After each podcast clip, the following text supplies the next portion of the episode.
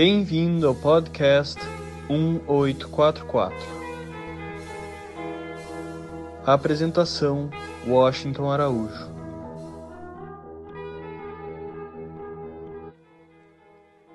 Antônio Gabriel Marques Filho é mineiro de Belo Horizonte e reside já há muitas décadas na cidade de Salvador, na Bahia.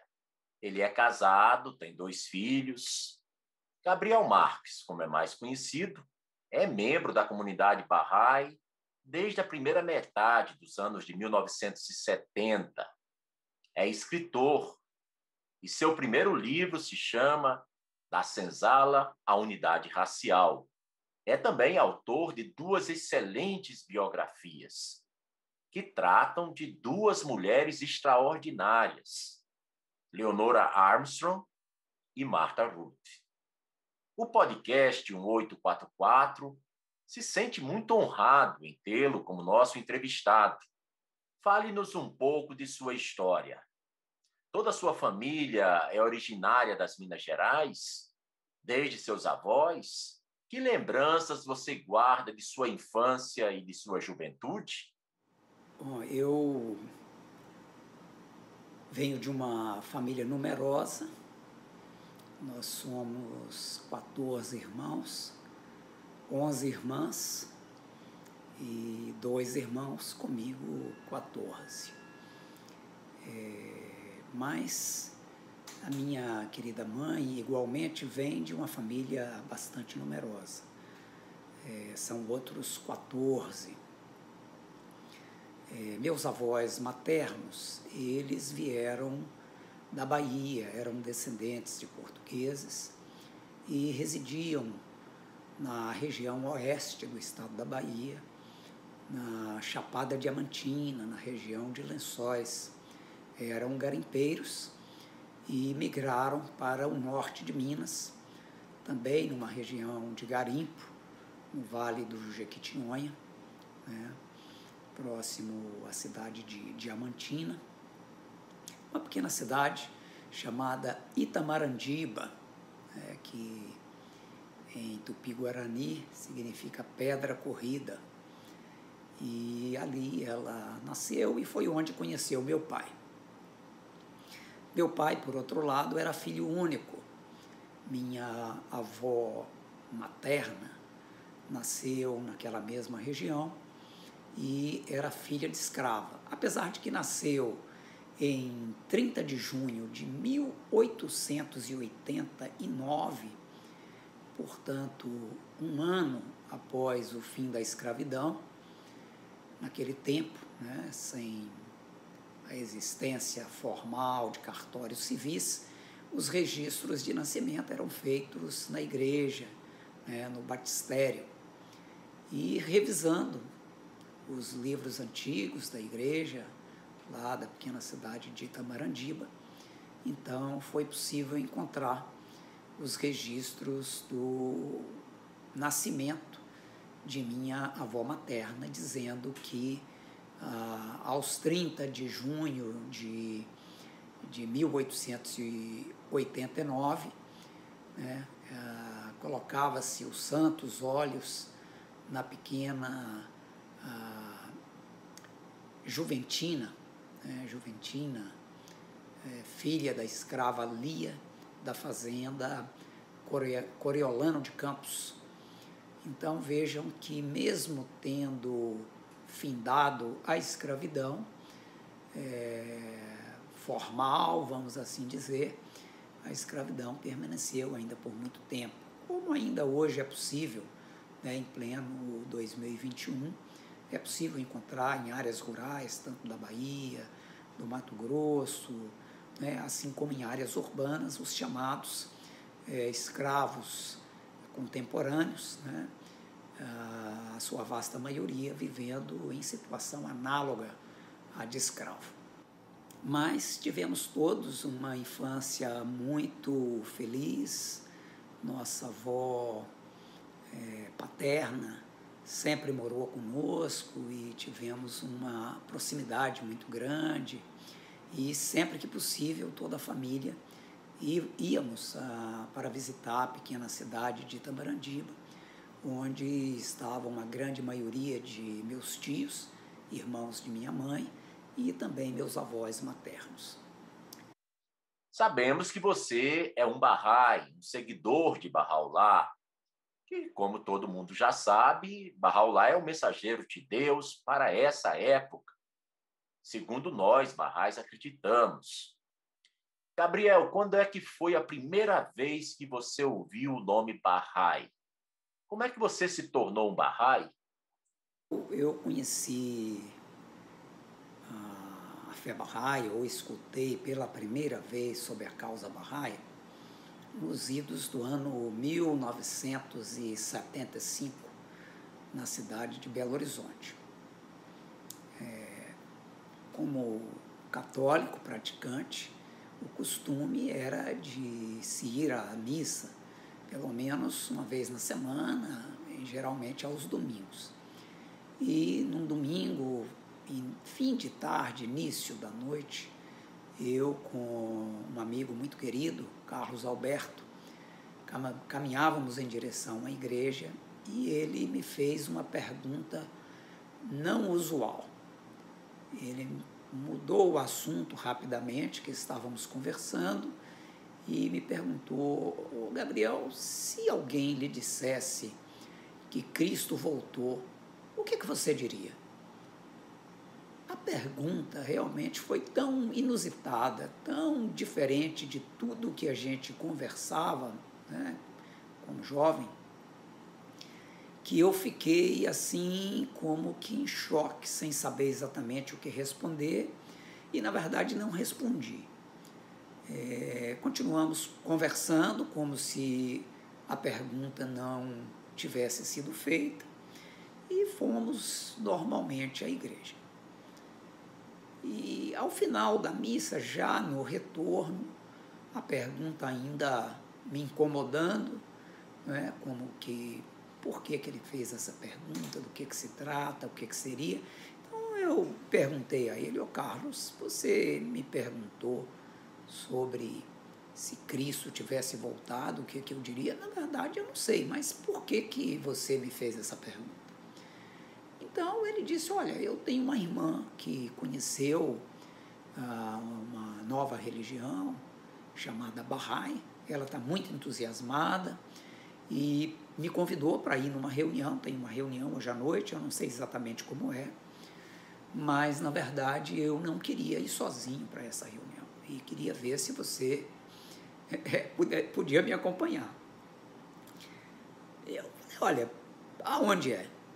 Então ele me explicou que era no, no bairro do, do Carmo Sion, na verdade, nós morávamos no bairro de, de Sagrada Família, então teríamos que como que atravessar a cidade para chegar no Carmo Sion. E fomos. Me animei, fomos, mas assim, com mil coisas na cabeça, né, pensando o que, que vamos encontrar lá, né? Uma igreja, um templo, né? um pastor, como, como vai ser isso? E à medida que tínhamos o endereço na mão, e aí quando fomos chegando próximo, olhava para um lado, olhava para o outro, era um, um apartamento, um, um, pequeno edifício. Falou, bom, se o endereço aqui, vamos tocar a campainha, né? Aí tocamos a campainha, tinha lá 201, me parece. Apareceu alguém na janela, olhou, falou, ok, já vamos descer para poder abrir. Bom, é um apartamento. Tá bom.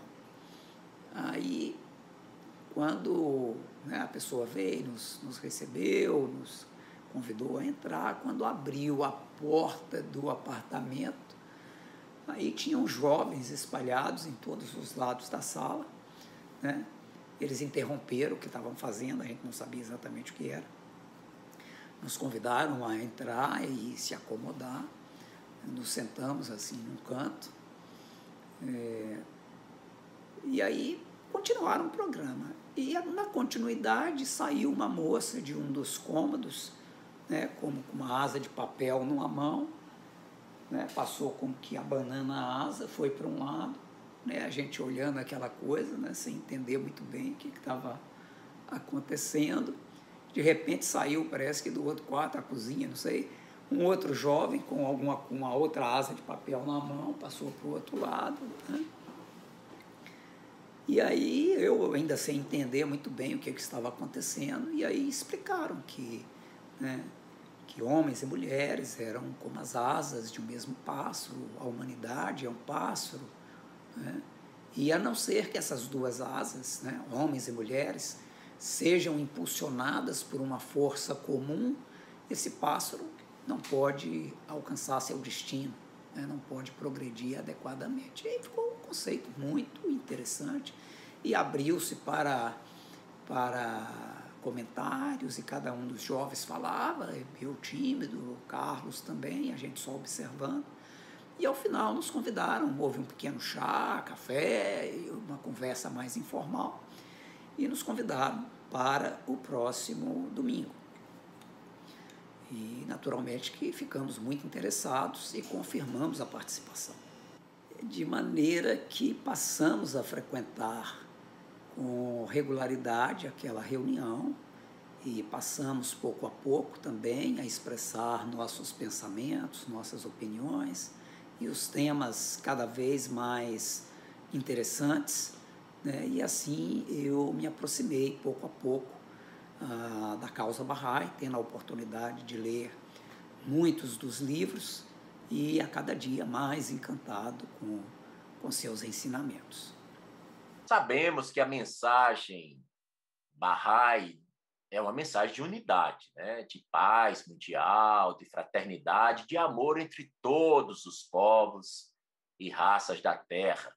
Sabemos também que são muitos os ensinamentos barrais. Quais foram os ensinamentos da fé Bahá'í que mais ecoaram, que mais tocaram o seu coração, Gabriel? Sobre os ensinamentos barrais que mais é, encontraram eco por assim dizer, né, no, meu coração, em minha mente, eu creio que estava. O primeiro foi o princípio da consulta, né, de que nós podemos é, pesquisar livremente as coisas, é, ouvir a opinião dos demais, né, ver os fatos, né, é, entender a opinião do outro olhar, na verdade, o, o buscar entender a opinião do outro com os nossos próprios olhos, com nossos próprios ouvidos, né? e, e tomar decisões coletivas. Né? É, então, isso era algo muito, muito diferente, é ainda hoje muito distinto daquilo que nós temos em nossas sociedades. Né?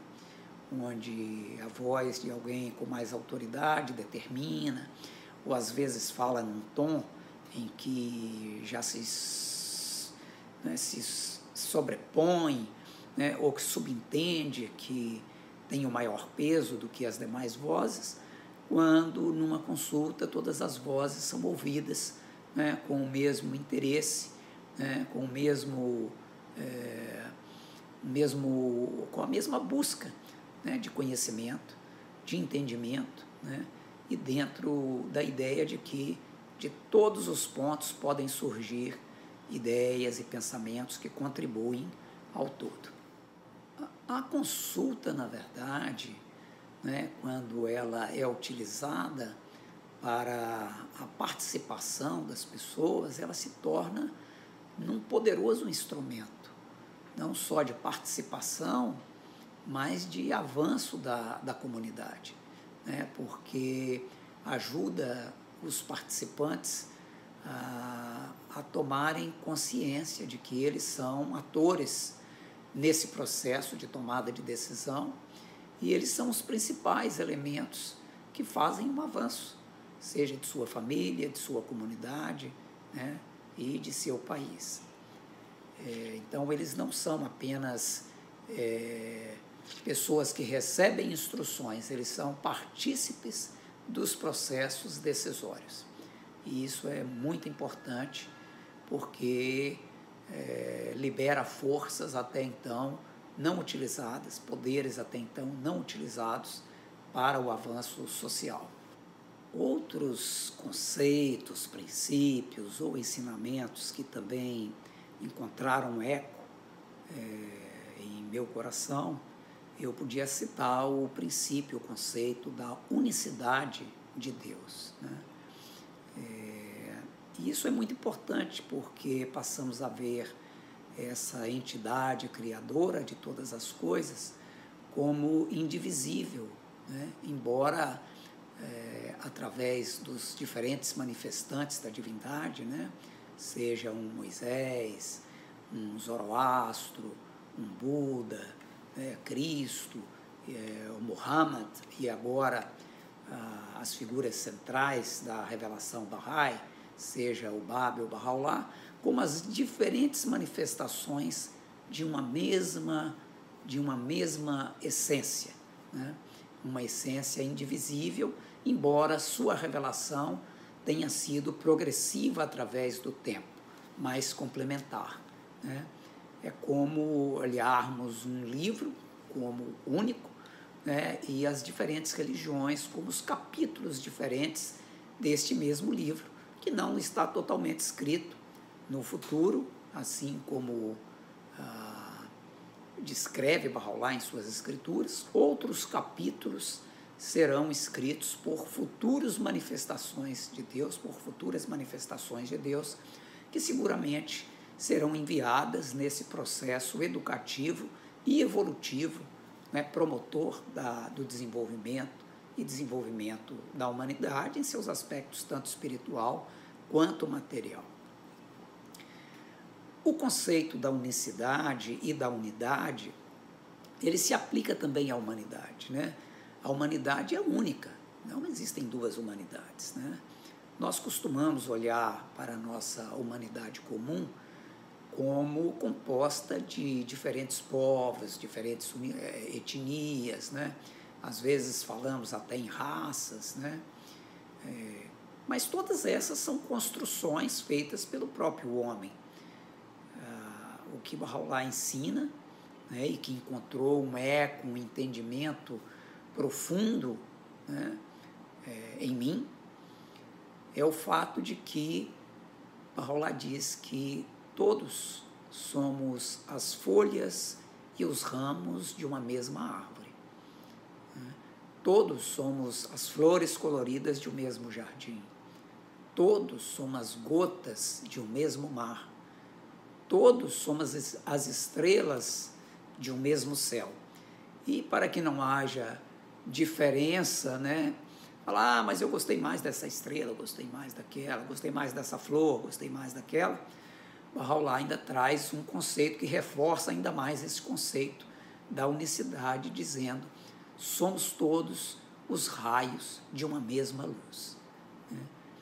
É, então, essas diferenças existentes na humanidade, embora elas naturalmente revelam a beleza, né, a diversidade, é, o valor das diferentes culturas que né, refletem o fato de sermos seres humanos, mas a unicidade é um conceito que nos remete a algo muito essencial né, e que nos une a todos, independente dessas diferenças construídas ao longo do tempo que é o fato de que todos somos filhos do mesmo Deus e somos membros da mesma árvore da humanidade. Né? Então, isso é algo muito importante, porque faz com que deixemos de lado qualquer elemento que possa nos dividir né? e passemos a ver no outro né? o reflexo de nós mesmos, o reflexo de Deus refletida na alma de nosso semelhante. Né? E isso deve ser um fator que nos leva a ter humildade, a ver no outro, a ouvir com o ouvido do outro, a ver com os olhos do outro, né? e isso nos tornar realmente cada vez mais unidos e nos vermos realmente como membros de uma mesma família humana. Como você já está há muito tempo residindo na Bahia, em Salvador, qual foi a sua motivação? O que foi que te levou a trocar as Minas Gerais pela Bahia? Quando é que isso aconteceu? A motivação foi basicamente é, me lançar no campo do pioneirismo, do trabalho Bahá'í. Né? É, eu era jovem, estava inflamado, como eu espero ainda estar, né? É, e queria, estava desejoso de poder sair e levar esses novos ensinamentos, essas novas ideias a outros cantos. Inicialmente eu eu pretendia ir a Manaus, mas eu fui primeiro à Bahia, isso no ano de 1976. Cheguei aí a Manaus, onde morei durante três anos, entre 1979 e 1981, e retornei então à Bahia, onde me radiquei. Em 76, então logo eu conheci os ensinamentos barrais e comecei a ler suas origens, eu fiquei encantado, inflamado com as histórias de heroísmo dos primeiros, dos primeiros babis, né, dos primeiros é, seguidores né, dessa causa e queria seguir seu exemplo. Embora eles tivessem sido mártires, eu não pensava em tanto, mas queria poder me dedicar é, em trilhar o caminho de serviço. E assim eu deixei meu trabalho em Belo Horizonte, busquei transferi-lo para a nova cidade, para onde eu fui, a cidade da Bahia né, e também Manaus. Transferi a, a escola, eu estava concluindo o segundo grau. Anos mais tarde foi possível é, concluir o segundo grau e também entrar na faculdade e assim por diante. Então, de forma que nada ficou para trás. Né? e ampliou-se meus horizontes, né, os contatos, a visão de mundo e estou hoje ainda radicado na Bahia, após 40 anos ou mais de ter deixado a pequena Belo Horizonte. O mundo se tornou grande. Sabemos que no ano em que você lançou seu primeiro livro, tratando da questão racial no Brasil e também no mundo, o debate sobre racismo, discriminação, preconceito de cor, sobre raças, ainda era muito incipiente, era muito novinho no Brasil. Sempre tivemos, infelizmente, um preconceito racial, um racismo muito incubado, muito escondido. Com relação ao livro né, da Senzala, A Unidade Racial, ele foi. É publicado no ano de 1996. Era um tempo em que eu comecei a me interessar e participar mais ativamente do chamado movimento negro brasileiro, pelo menos daqueles movimentos que iniciaram-se na década de 60. Claro, né, ah, os primeiros movimentos, vamos dizer, de de libertação né, da escravidão surgiram por volta de 1860, né, cerca de 25, 30 anos antes da abolição da escravatura no Brasil. E eram basicamente sociedades que buscavam comprar a alforria dos negros, haviam é, várias, tanto na Bahia como no Rio de Janeiro, no Maranhão, e muitos. É, amigos se dedicaram também à arte do teatro. E o teatro tinha uma grande influência naquela época, ainda tem, mas naquela época, é, na falta de internet, de televisão e de outros meios, o teatro era um meio muito efetivo de difusão de ideias, de conceitos, e então surgiu o teatro, não vou dizer teatro negro, mas a questão racial e das injustiças é, promovidas pela escravidão eram apresentados em pequenos esquetes em várias partes do país. É, e talvez até algo interessante para se conhecer, o, é, um livro recomendado porque é muito interessante, porque ele trata justamente daquele período da, da prévio à abolição da escravatura no Brasil. É um livro de Ângela Alonso, uma pesquisadora de renome. O nome do livro dela é Flores, é, Votos e Balas, é, da Companhia das Letras, 2015. e muito interessante porque reflete toda a atividade que existiu no Brasil naquele período, o que também desmistifica um pouco a ideia né, de que a princesa Isabel, como um ato de bondade, simplesmente assinou a libertação dos escravos. Havia muita movimentação do Brasil, muita pressão externa, né, de maneira que foi uma construção social né, com participação direta, é, não só de lideranças, vamos dizer, do movimento negro daquela época, né, é, mas também dos próprios escravos. Isso está bem registrado e existem múltiplos documentos sobre isso. Mas o fato é que nos anos 1990 havia pouca literatura e é, dentro desse novo contexto e eu então me aventurei a fazer algumas pesquisas e trazer sobretudo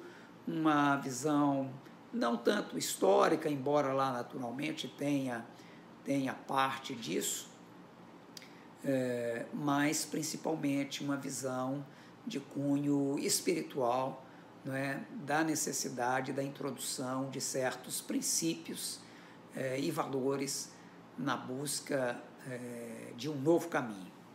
Você acredita que existe realmente racismo no Brasil? Se sim, como é que ele se manifesta em nosso país? Se existe é, racismo no Brasil, bom, sempre existiu, ainda permanece, né? Todos os índices sociais, né? a acessibilidade à escola, à universidade, é um reflexo ainda disso. Os índices sociais estão aí, não é? E é como uh, uma redoma de vidro que não permite o acesso igualitário da população negra a tudo aquilo que é acessível aos brancos de um modo geral. Né? É, basta você ir num shopping center e ver quantos são os gerentes negros, é, quantos são os trabalhadores negros nesses shopping centers. Né? Você pode ir no banco e ver quantos são os gerentes negros, ou nos hospitais e ver quantos são os médicos negros. Né? É, em determinadas profissões é uma minoria. Claro, o número está gradualmente mudando nesses últimos poucos anos, em virtude de algumas políticas afirmativas que foram implantadas no Brasil, especialmente a partir de 2001, após a Conferência Mundial contra o Racismo, em que o Brasil adotou algumas poucas políticas que está promovendo gradualmente essa acessibilidade maior da população negra, mas nós temos um imenso caminho a ser percorrido nos próximos anos. Olhando, por exemplo, a mídia, ainda são muitos poucos negros né, em papel de protagonismo. É muito recente é, termos alguns apresentadores, especialmente de telejornais, negros. É, isso é muito recente. As novelas também passaram só recentemente incluir alguns protagonistas é, principais é, negros. Na sua grande maioria, eles ocupavam é, papéis subalternos, não só no papel, mas dentro do contexto da, da telenovela, do telejornalismo, em todas as situações. O que falam os ensinamentos barrais sobre a questão racial? Melhor né, introduzir o tema falando sobre o que os ensinamentos barrais falam sobre a unidade. Né? É, e nesse sentido, os ensinamentos barrais dizem que todos somos membros de uma humanidade comum, membros de uma mesma família e que não existe nenhum motivo de distinção entre nós. Né? É, Todos viemos do pó, voltaremos ao pó. Por debaixo da estrutura do corpo humano, todos temos, né? ou seja, para além da, da pigmentação da pele, da cor dos olhos, que são uma, vamos dizer, uma pintura cosmética sobre uma estrutura comum, não é? é todos temos a mesma origem comum também. Então, o racismo nos escritos barrais é visto como uma anomalia né, como uma enfermidade. Na verdade, o que os escritos dizem é que o racismo é um dos males mais funestos e mais persistentes e que constitui um obstáculo importante no caminho da paz. Né? A, a prática do racismo, ela perpetua uma, uma violação demasiado ultrajante da dignidade humana para poder ser tolerada sob qualquer pretexto. Né? O, o, racismo ele é, retarda as, o desenvolvimento das potencialidades ilimitadas dos seres humanos, né? É, corrompe aqueles que, que que praticam o racismo não é? e desvirtua o progresso humano.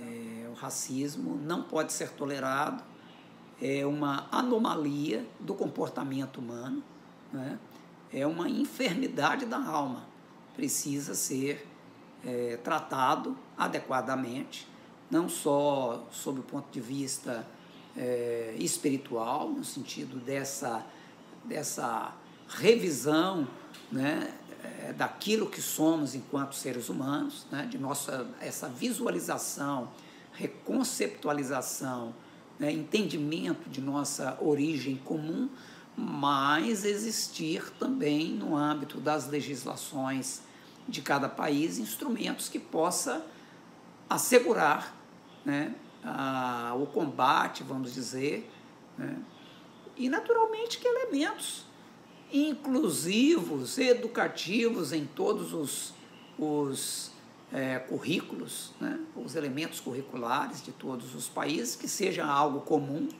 né, que possa promover esse entendimento né, e essa, esse desaparecimento gradual de qualquer tipo de discriminação, seja ele com base na cor da pele, é, da etnia, é, da origem social, não é? da religião, não é? do status econômico.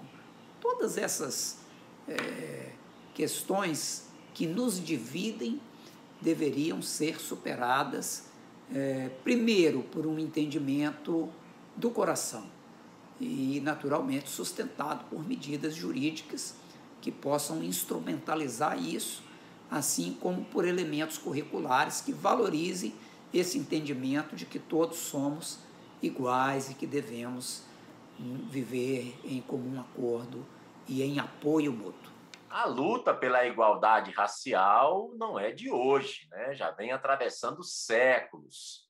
Como é que você analisa os conflitos raciais que recentemente aconteceram nos Estados Unidos da América Existe, Gabriel, alguma distinção, alguma característica fundamental, básica, entre o racismo nos Estados Unidos e o racismo no Brasil? Você pergunta né, se a luta pela igualdade racial é, nos Estados Unidos é diferente do que acontece no Brasil. Né? É, racismo é racismo em qualquer lugar. Né? Naturalmente que a forma como que ele se apresenta pode ter tonalidades diferentes né, na sua forma de apresentação, a depender da ocasião, do lugar, etc. e tal, e a forma como que a população reage a isso, tanto a população branca quanto a população negra ou indígena ou qualquer outra que sofra discriminação né? seja, por exemplo, no caso da Índia, o sistema de castas. Né? É, então, discriminação com base na cor da pele, com base na origem social, ela ainda prevalece e nós precisamos ter ah, uma forma de, de, de tratamento adequada. É, eu vejo o movimento negro brasileiro como, em parte, uma amálgama é, do movimento civis é, dos Estados Unidos. Né? É,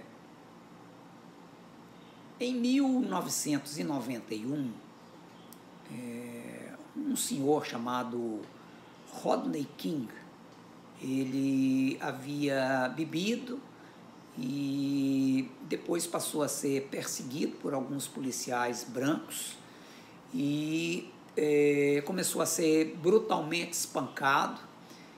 E um cidadão filmou aquela cena de agressão e depois essas cenas gravadas, filmadas, é, circularam amplamente e criou uma revolta na população por conta da brutalidade é, da polícia americana, branca.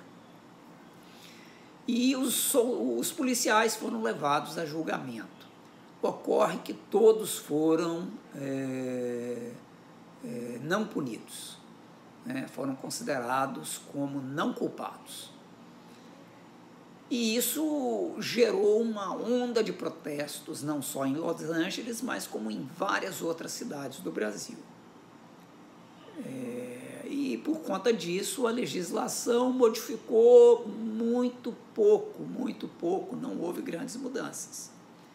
Quando o, o senhor Kim foi liberado, então a imprensa veio procurar saber, enfim, os detalhes do, do acontecimento sob a ótica dele, que foi a vítima nesse caso. E ele contou que ficou ajoelhado, né, com as mãos é, estendidas para os policiais, né, o rosto, e ele dando a entrevista com o rosto ainda todo inchado, né, corte é, próximo ao olho, próximo à sobrancelha, etc. e tal. E ele pedindo que, por gentileza, é, não me mate, não me mate, eu não fiz nada, e os policiais né, agredindo de forma gratuita, porque na verdade não havia nenhum indício de nenhum delito que houvesse sido cometido, e ainda que o houvesse, a forma natural de tratamento não poderia ser aquela. Né? Essas imagens, então, é, quando circularam, criaram um sentimento de revolta, não só em negros, mas em brancos também. Então, agora vejam, isso foi em 1991, nós estamos em 2021, 30 anos depois. E justamente nos Estados Unidos, agora, no final de 2020, né, o senhor ah, ah, George Floyd, foi é, brutalmente espancado na frente de câmaras. Né? Os policiais brancos colocaram o, o joelho em cima de seu pescoço, ele sem poder respirar, dizendo eu não consigo respirar, eu não consigo respirar, e foi ali brutalmente assassinado diante de outras pessoas que ali estavam com o celular né? E isso gerou, então, suscitou uma onda de revolta, de indignação, não só nos Estados Unidos, no contexto do movimento é, Vidas Negras né, Contam, né? É, Black Lives Matter, e, e no Brasil não foi diferente. No último dia da consciência negra, agora no mês de novembro, nós tivemos uma cena muito, muito similar né, na rede de supermercado.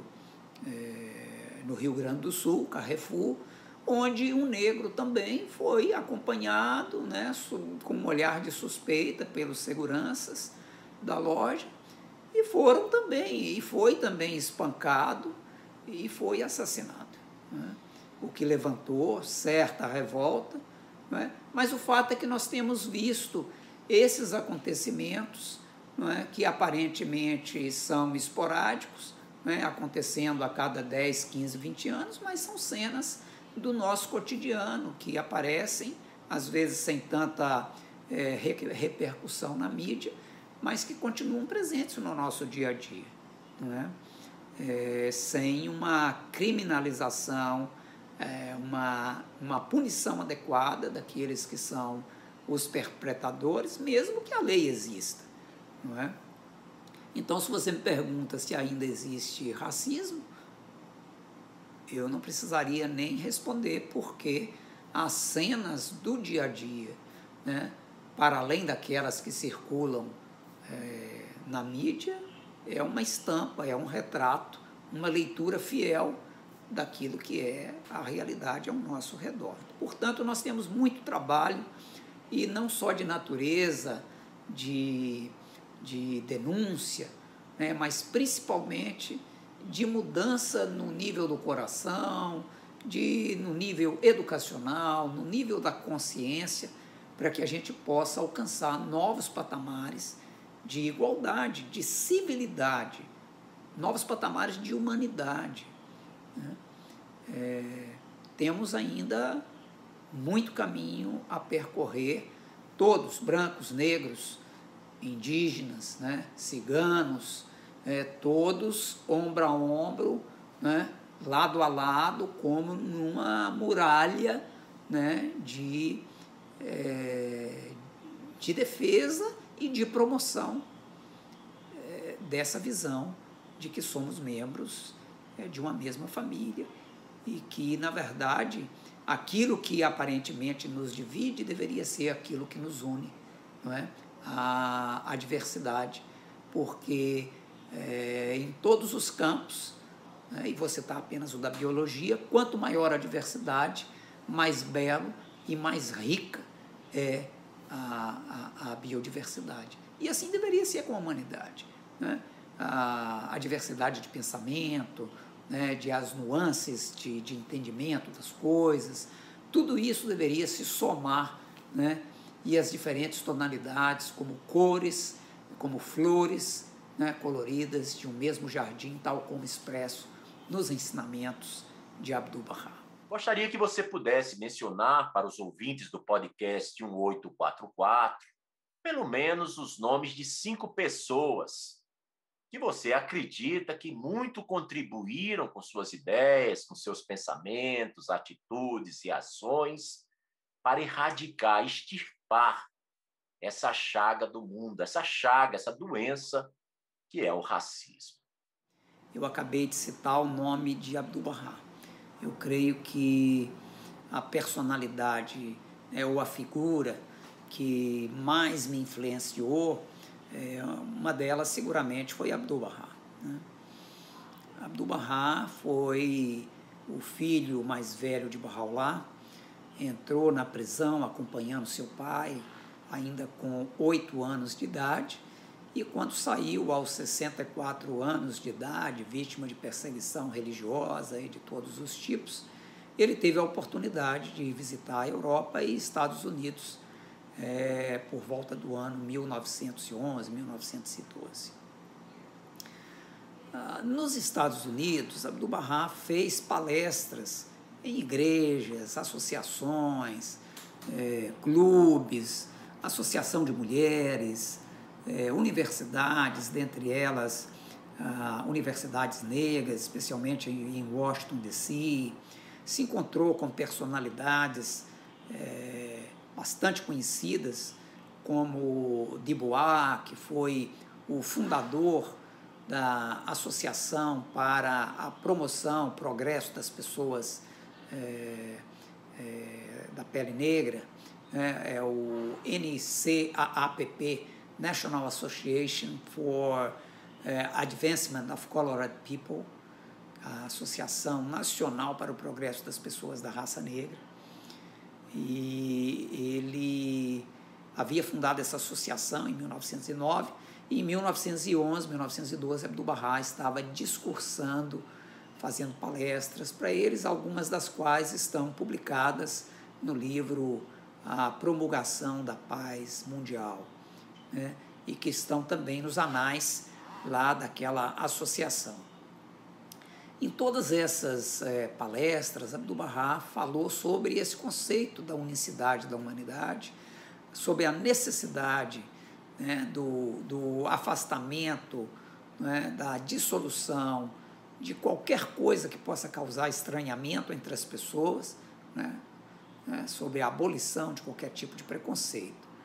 E o exemplo claro dado por Abdu'l-Bahá é, foi muito interessante. Então, um, uma pessoa que é, se tornou encantada com os ensinamentos de Abdu'l-Bahá e se aproximou dele e se tornou um Bahá'í foi Louis Gregory. Era um advogado negro na cidade de Washington. Abdu'l-Bahá, de uma maneira muito diferente daquilo que era o pensamento é, ou a abordagem comum da questão racial, Abdu'l-Bahá encorajou que Louis Gregory casasse com uma senhora inglesa, branca, como uma maneira da demonstração da necessidade de unidade de ambas as raças. Mas eram dias difíceis, porque eles não podiam nem sequer viajar juntos, porque a lei eh, não permitia. Eles não podiam ficar juntos no mesmo hotel, porque a maioria dos hotéis não os aceitava, porque ainda prevalecia o apartheid social nos Estados Unidos naquela época. Mas Abdu'l-Bahá estabeleceu um exemplo muito interessante. Por exemplo, num jantar voltado para diplomatas e pessoas proeminentes, nas quais, em geral, os negros não participavam, Abdu'l-Bahá fez questão de convidar Luiz Gregory para uma entrevista um pouco antes de um almoço destinado a essas autoridades, para a qual Abdu'l-Bahá era o convidado de honra. Abdu'l-Bahá conversou longamente com Luiz Gregory e o anfitrião é, começou a ficar preocupado com o horário e avisou Abdu'l-Bahá de que os convidados já estavam todos à mesa, apenas o aguardando.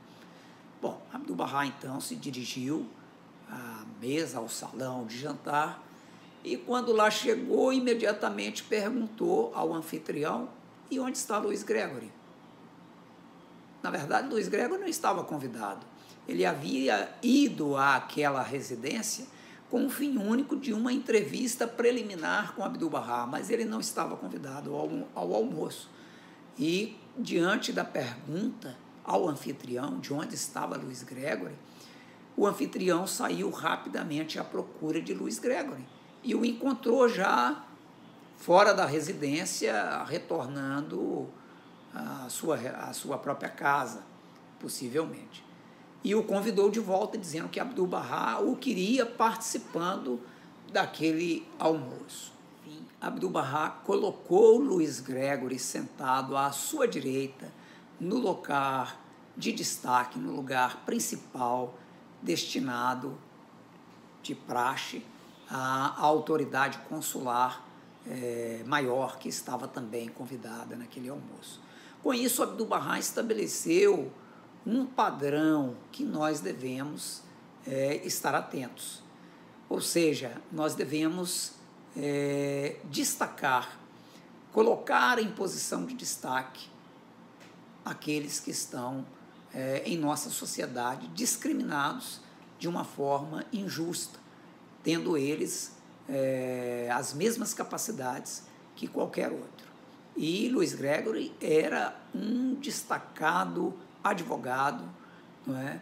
especialmente dedicado à defesa das minorias que outra pessoa que é, muito me impactou e Rosa Parks.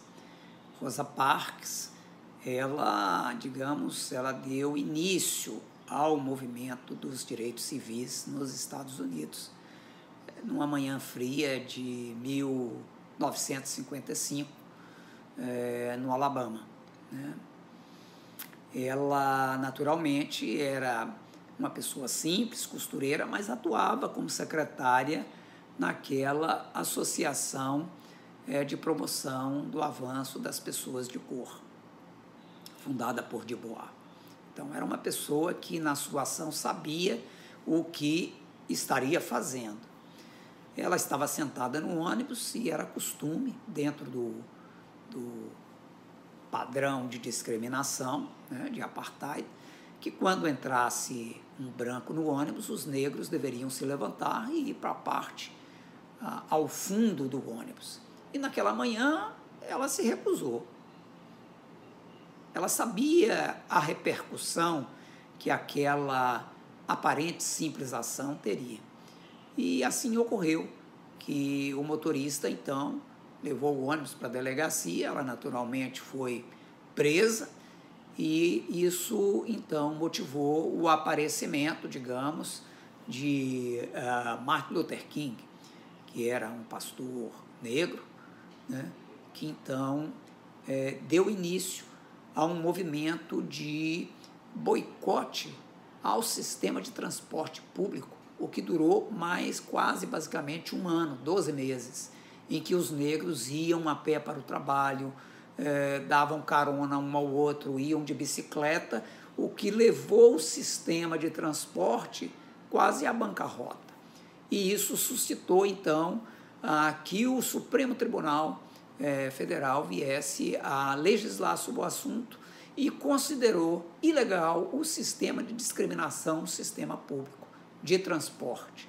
E isso, então, deu início a uma série de modificações nas leis, já que toda a sociedade estava, como se diz, entranhada de costumes e de legislação discriminatórias.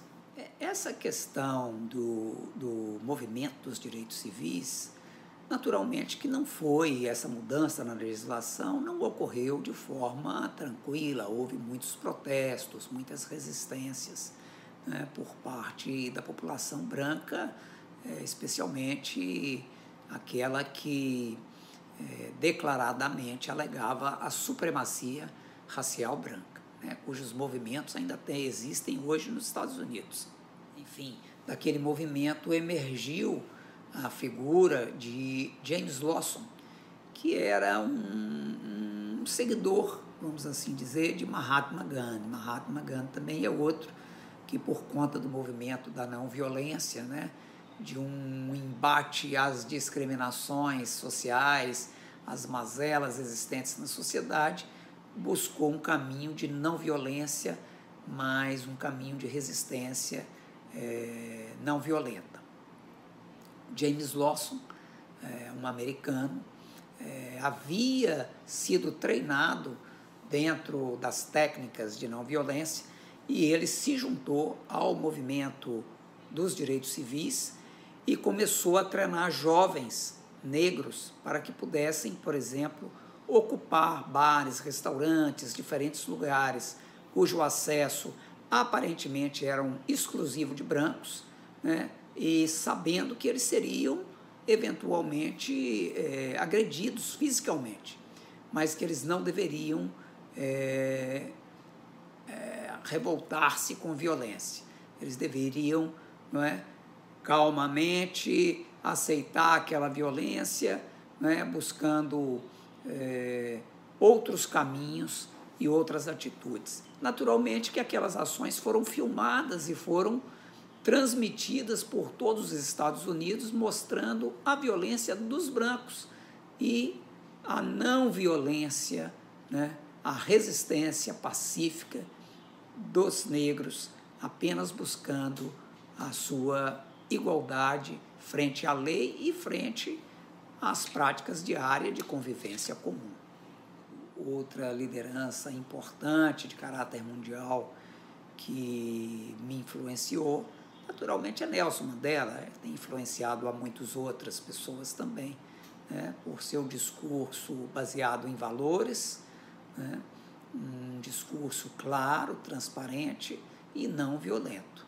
Né, e os efeitos daquilo que foi conquistado, não só para o povo sul-africano, mas as repercussões né, de seu exemplo em outras partes do mundo, naturalmente que é muito maior do que aqueles que usaram de violência para a promoção é, de certas ideias, ainda que válidas é, em seus fins.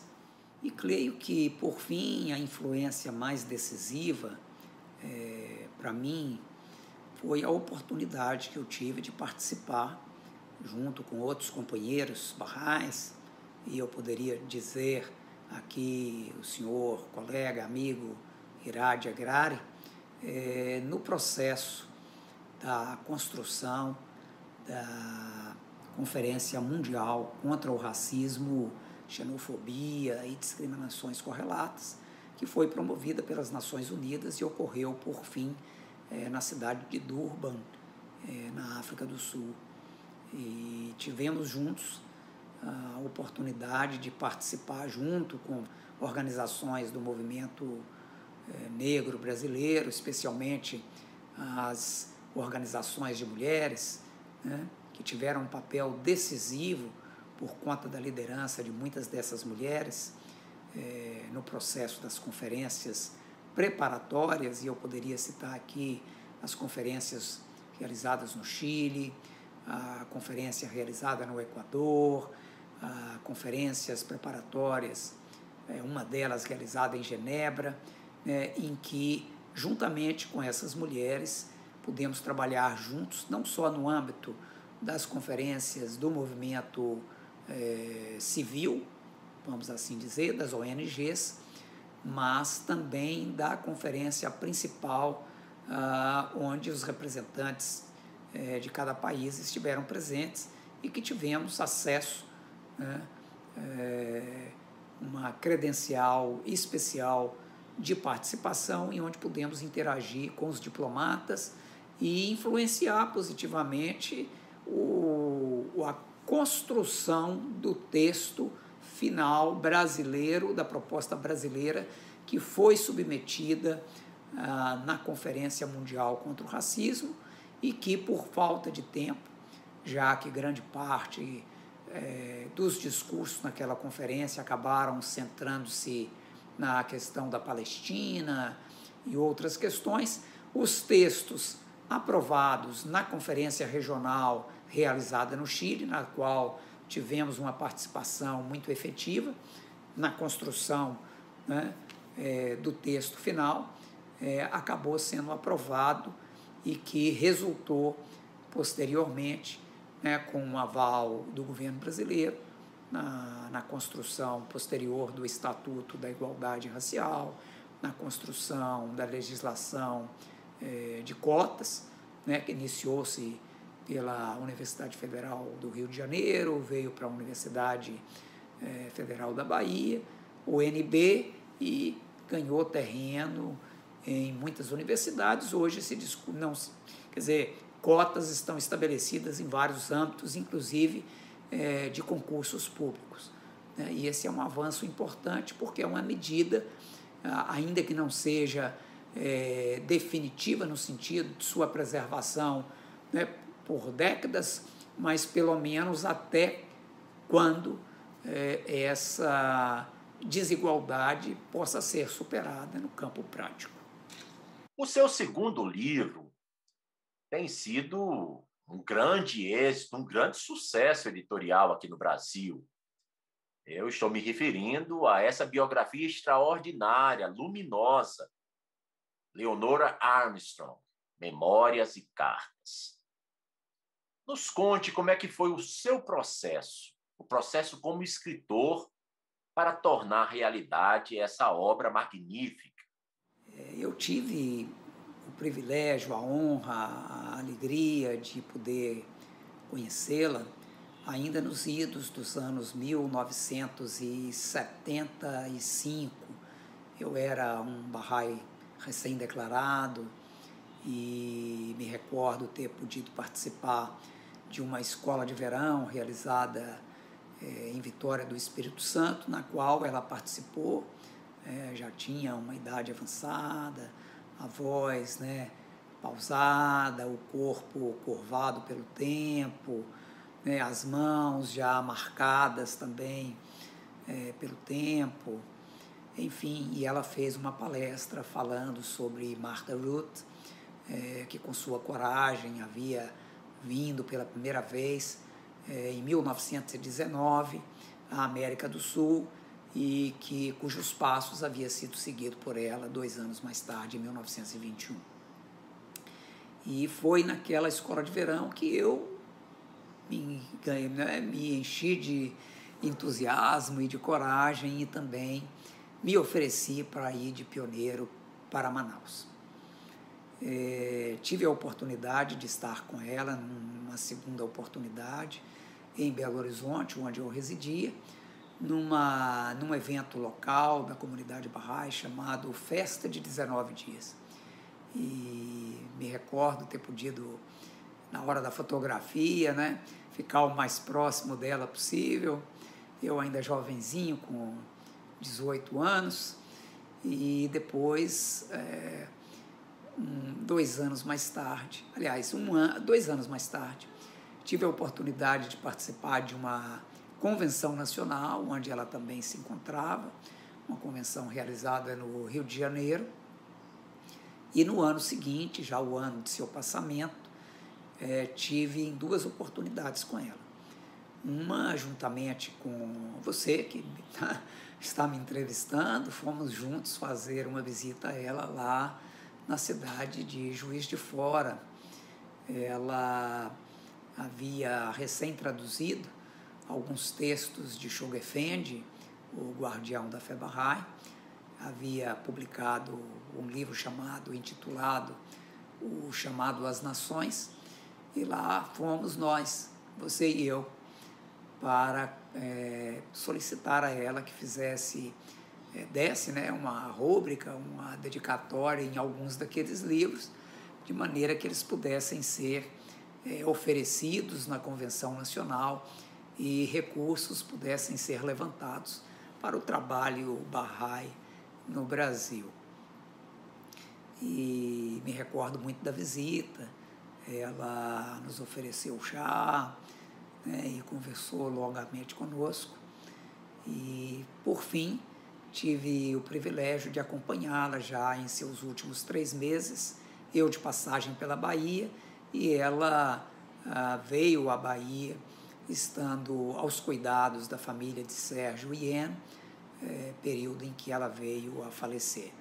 E é, naquele período eu tive a oportunidade de entrevistá-la e alguns anos mais tarde, né, uma década mais tarde, iniciei então a compilar as suas cartas, suas memórias e que resultou neste livro. Mas eu diria que esse livro, na verdade, eu nada fiz além do que é, recolher, né, juntar, talvez ordenar em, de modo cronológico aquilo que foram suas próprias memórias, suas próprias palavras e as cartas, tanto a que ela dirigiu ao amado guardião, Shoghi Effendi, naquele tempo vivendo na Palestina, e muitas das cartas que ela dele recebeu. Né? Então, esse livro, na verdade, é uma compilação é, de suas memórias e cartas, tal como se encontra no título do livro. Você poderia compartilhar com a gente, você poderia compartilhar com a gente algumas informações biográficas, alguns fatos marcantes da vida da jovem Leonora Roosevelt, depois da senhora Leonora Roosevelt Armstrong, que é que Dona Leonora, como a gente costuma dizer, Onde é que ela nasceu? Em que data? Toda a família dela também professava a religião Bahá'í. Você conseguiu descobrir quando é que surgiu nela o desejo de abandonar Nova York em pleno ano de 1921, há 100 anos atrás, deixar toda aquela sua vida para trás e se aventurar para um país que nunca antes talvez ela tivesse nem ouvido falar, que é o Brasil, porque sabemos que ela chegou no Brasil no dia 1 de fevereiro de 1921, que ela tinha embarcado no dia 16 de janeiro de 1921 no navio. Nos fale um pouco desse momento, dessa decisão dela. Qual era a idade de Leonora quando ela embarcou no navio com rumo ao Brasil? Qual era a formação acadêmica dela, a profissão dela, nós sabemos que era muito jovem, tinha cerca de 25 anos, e também que não era alguém de posses, né? não é de uma família opulenta, rica. Né? Como é que foi tudo isso na vida dela, pelas memórias, pelas cartas dela? Bom, Leonora nasceu em, na pequena cidade de Hudson, vizinha a Nova York, em 23 de junho de 1895. A mãe de Leonora era uma pessoa muito influente naquela pequena cidade, era poetisa, era escritora, foi a fundadora do Clube de Mulheres, é uma pessoa de bastante destaque, além de administrar, ser a diretora de uma pequena, de uma pequena instituição social. Leonora tinha uma irmã menor, a com dois anos uh, mais nova que ela. Quando eles tinham cinco e três anos, respectivamente, a mãe faleceu, o que acabou é, criando no seio familiar um grande desequilíbrio.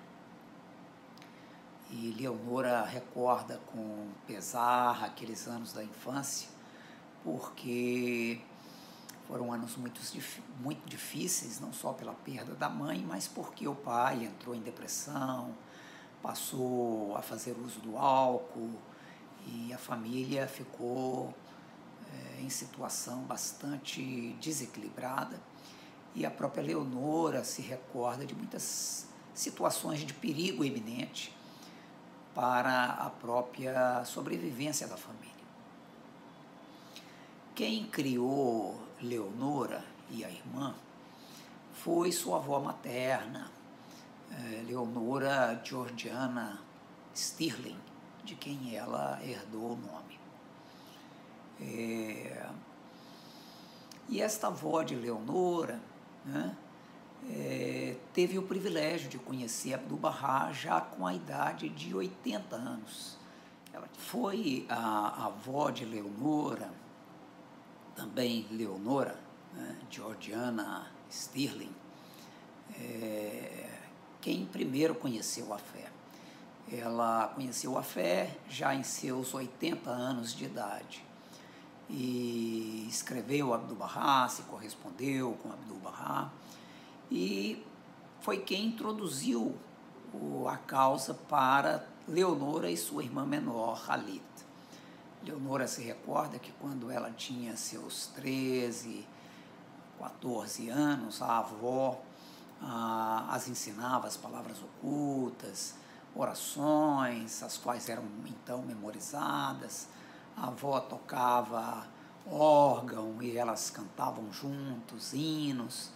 E Leonora a considera sua mãe espiritual. Quando Leonora tinha 17 anos, ocorreu que Abdu'l-Bahá fez então a visita aos Estados Unidos. Leonora não esteve presencialmente com Abdu'l-Bahá, mas a avó sim. E a avó se recorda de, em uma das, das oportunidades em que esteve com Abdu'l-Bahá, Abdu'l-Bahá ter colocado uma pequena rosa branca na sua lapela. É, um gesto que ela sempre é, manteve na memória como um grande laço de afeição e proximidade com Abdu'l-Bahá.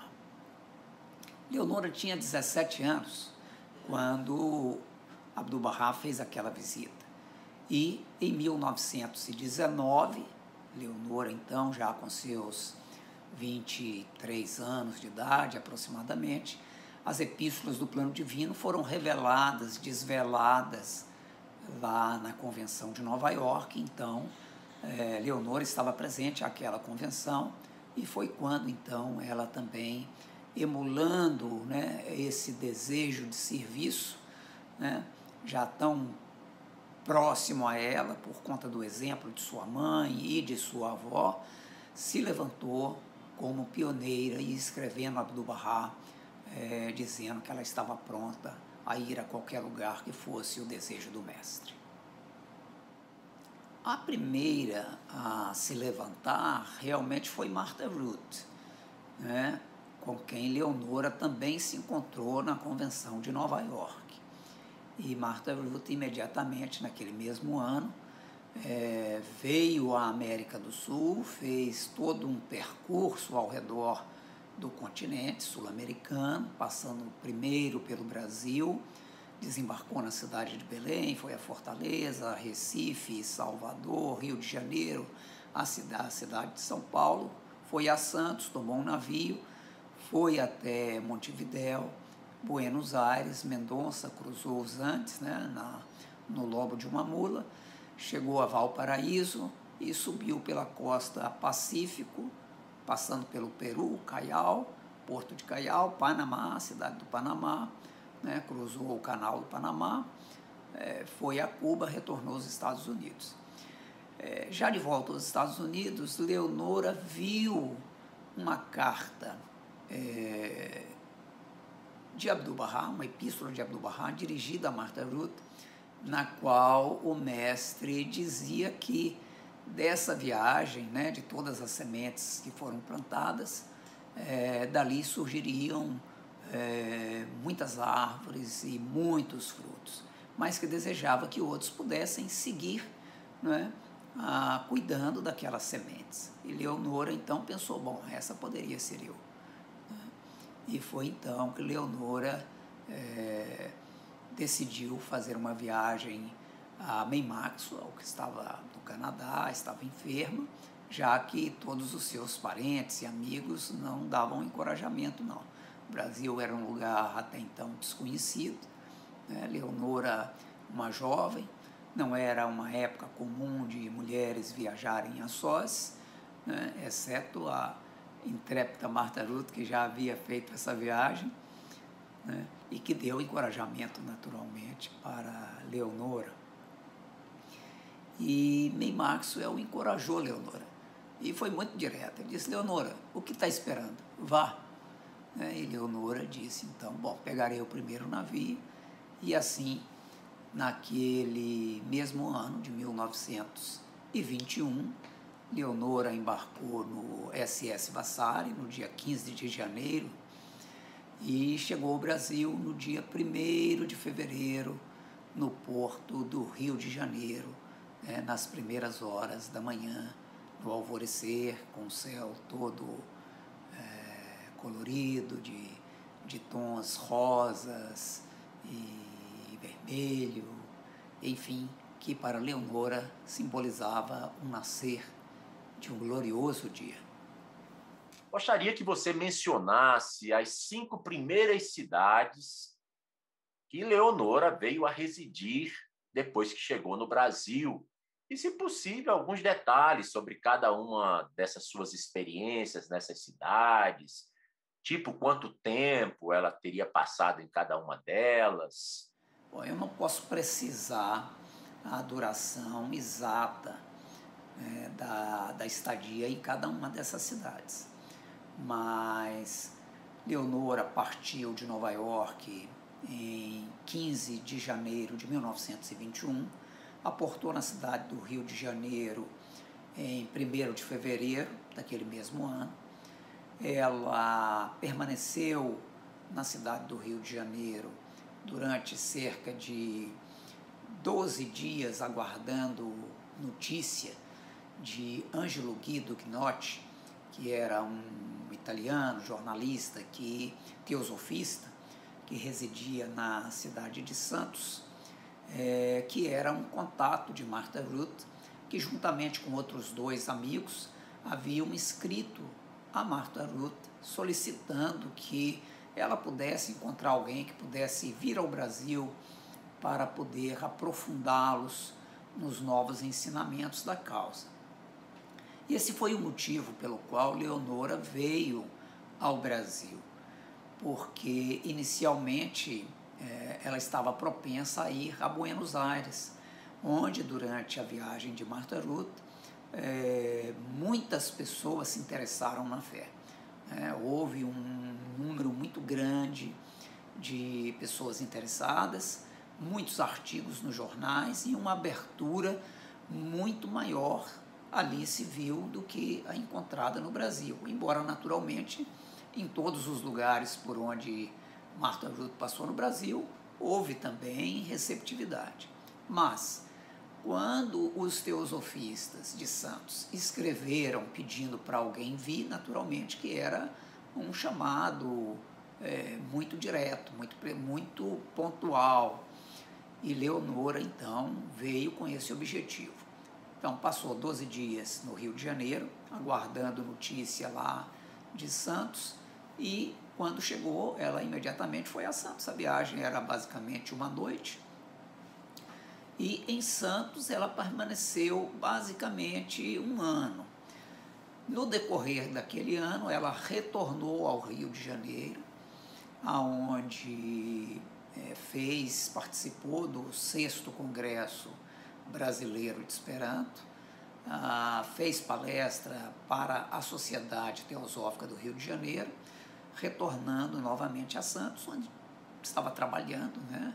E aprendendo a gramática portuguesa, enfim, dando aula de inglês para a sua sobrevivência.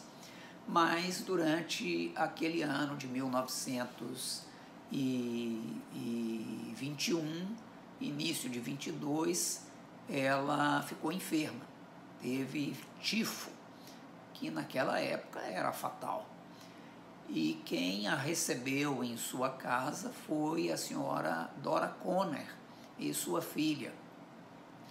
E a filha de Dora Conner, que era uma Bahá'í, eles residiam próximo a Campinas, ofereceu a Leonora seu próprio quarto, onde ela passou então basicamente um mês, não deixando que ela fosse para o hospital geral, porque naquela época havia a crença muito difundida de que ir para o hospital geral era a morte certa.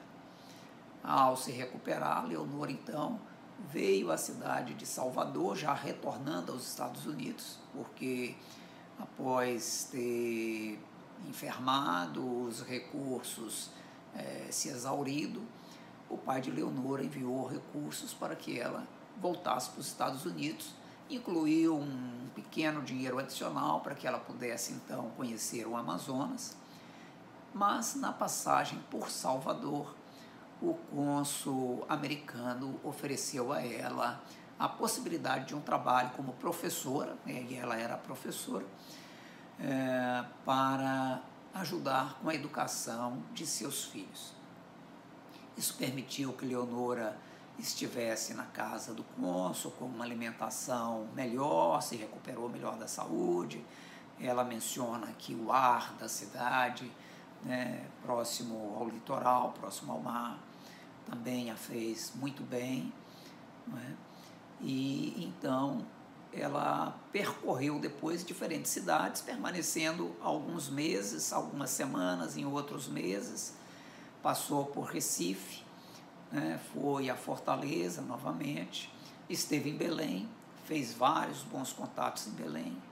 Da mesma forma, foi a Manaus, aonde proferiu palestras em igrejas, em associações, é? e retornou aos Estados Unidos.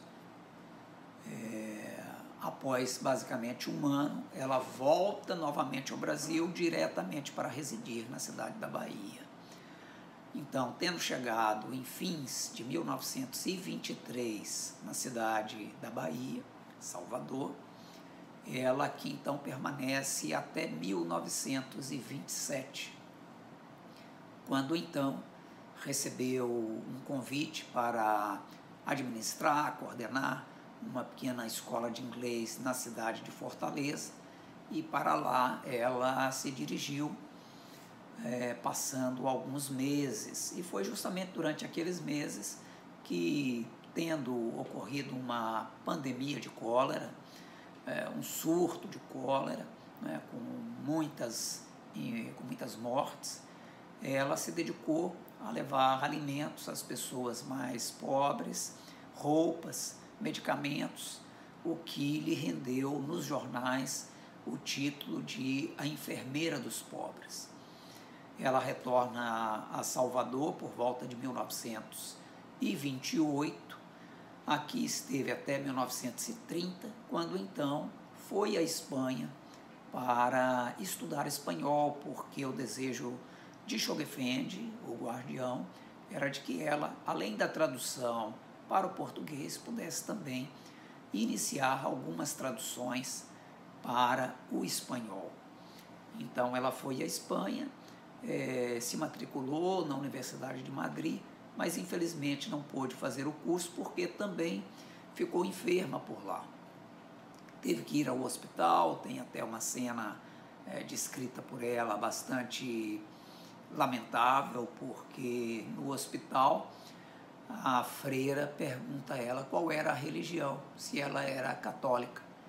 E ela começou a explicar que, que acreditava é, nos princípios e a freira, pressentindo que ela não era católica, bateu com força a cabeça dela na mesa de aço, né, dizendo que era preciso ser católica, apostólica, romana. Né.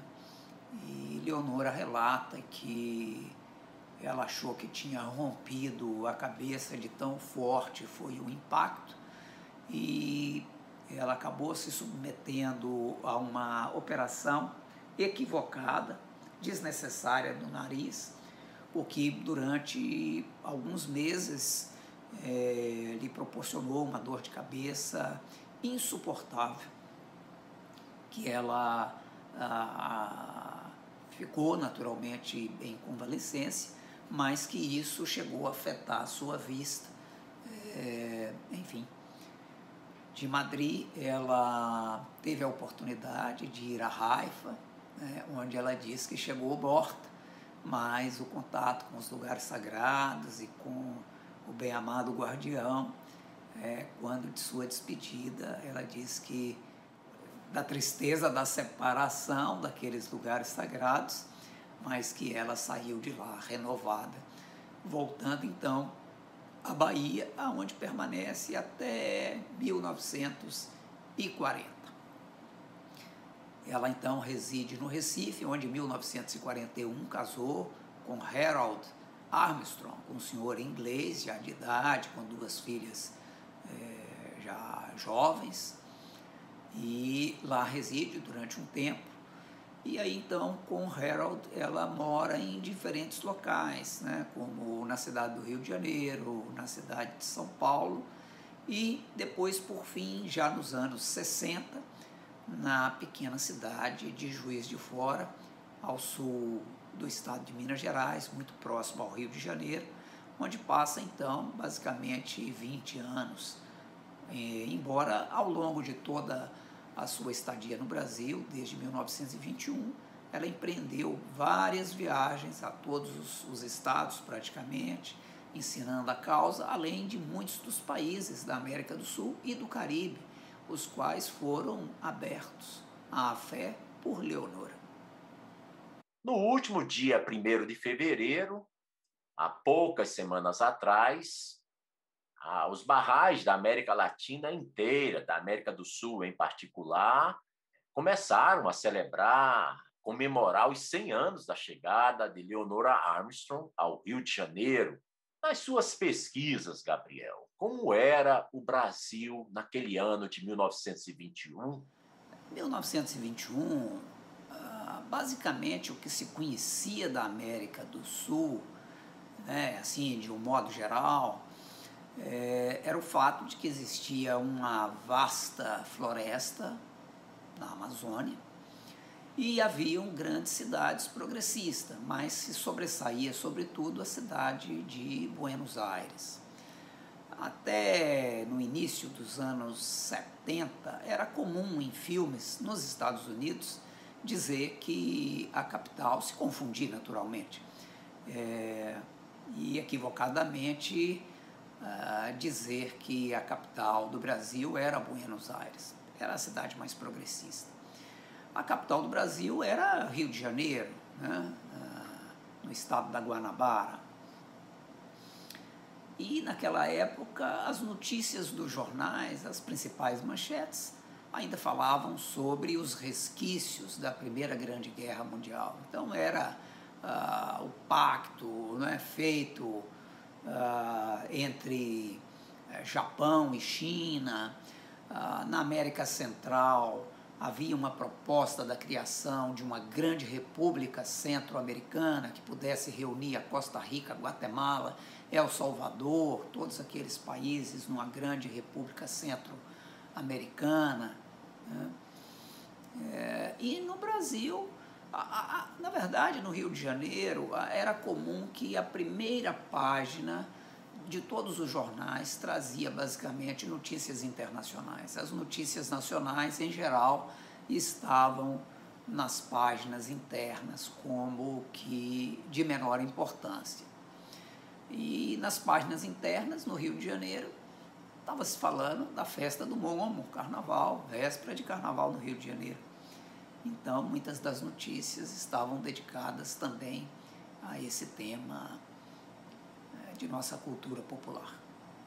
Já que estamos falando da biografia de Leonora Armstrong, gostaria que você nos contasse um pouco sobre quais foram as suas primeiras atividades, atividades profissionais, sociais, culturais e humanitárias também.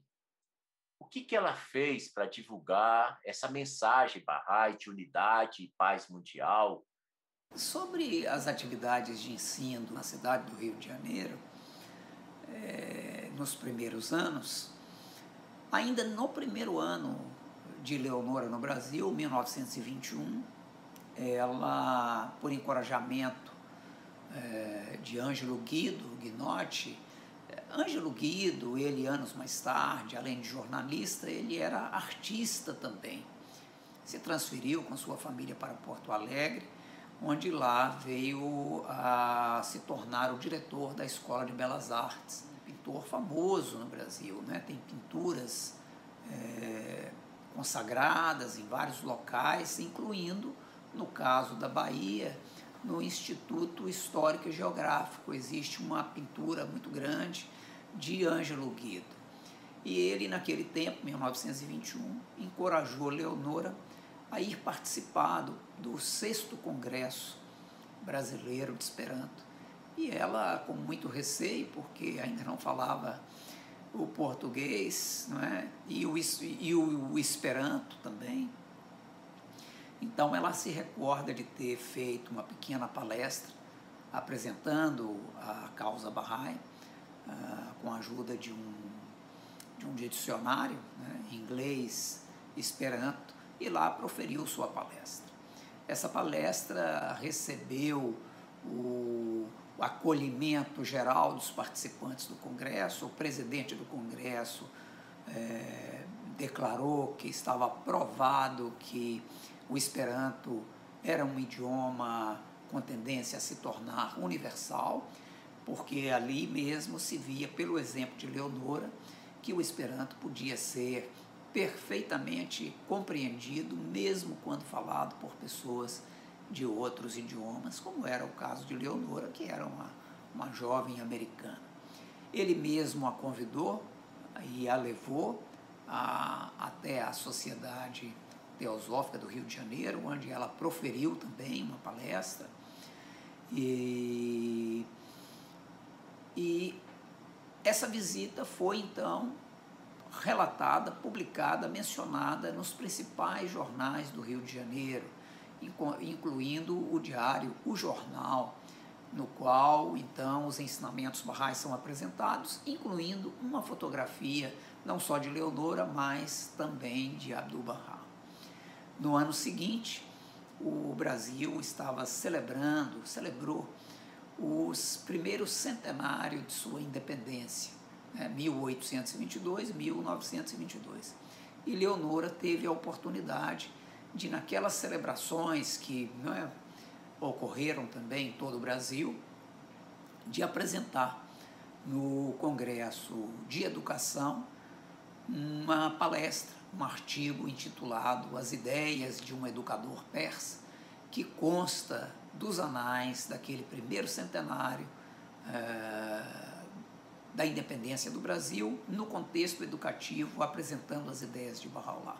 Agora que nós estamos tão próximo do bicentenário, aquelas ideias permanecem é, válidas, não é? aquelas ideias como uma semente estão permeando né, o ideário daquilo que deve vir a ser a educação e que contempla elementos é, de uma visão do ser humano como um ser nobre, dotado de talentos e capacidades, né, e o papel da educação como de desenvolver essas potencialidades que já estão dentro do indivíduo.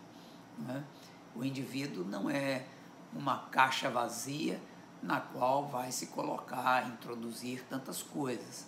Ele é como uma semente que, em potencial, já traz em si a árvore, os frutos e uma floresta inteira. O papel do educador é ajudar com que esse potencial se desenvolva e, naturalmente, apareça para o benefício do próprio indivíduo, para o benefício de sua família, para o benefício da comunidade, naturalmente que orientado e guiado por valores espirituais que são revelados e trazidos à humanidade de tempos em tempos por esses educadores universais né, que nós os temos ou os reconhecemos como manifestantes da divindade.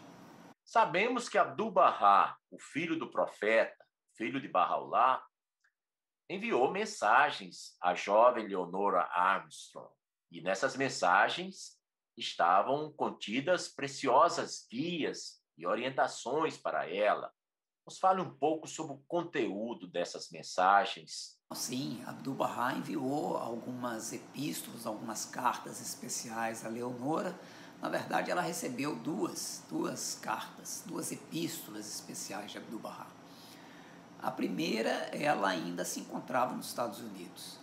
E naquela epístola, que foi em resposta à carta que Leonora enviou a Abdu'l-Bahá, naquele tempo é, vivendo, residindo em Haifa, cidade de Haifa, na Palestina, quando Abdu'l-Bahá expressou a ela o desejo de que ela pudesse vir a se tornar uma médica espiritual para curar ah, os enfermos do egoísmo e da paixão com a panaceia divina.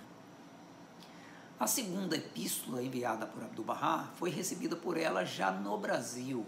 Abdu'l-Bahá já havia falecido quando Leonora recebeu essa carta dirigida a ela.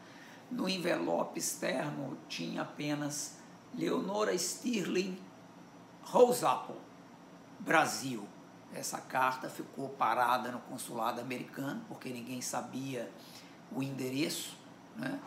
até que um dos viajantes que conheceu Leonora disse: Ah, eu sei quem é.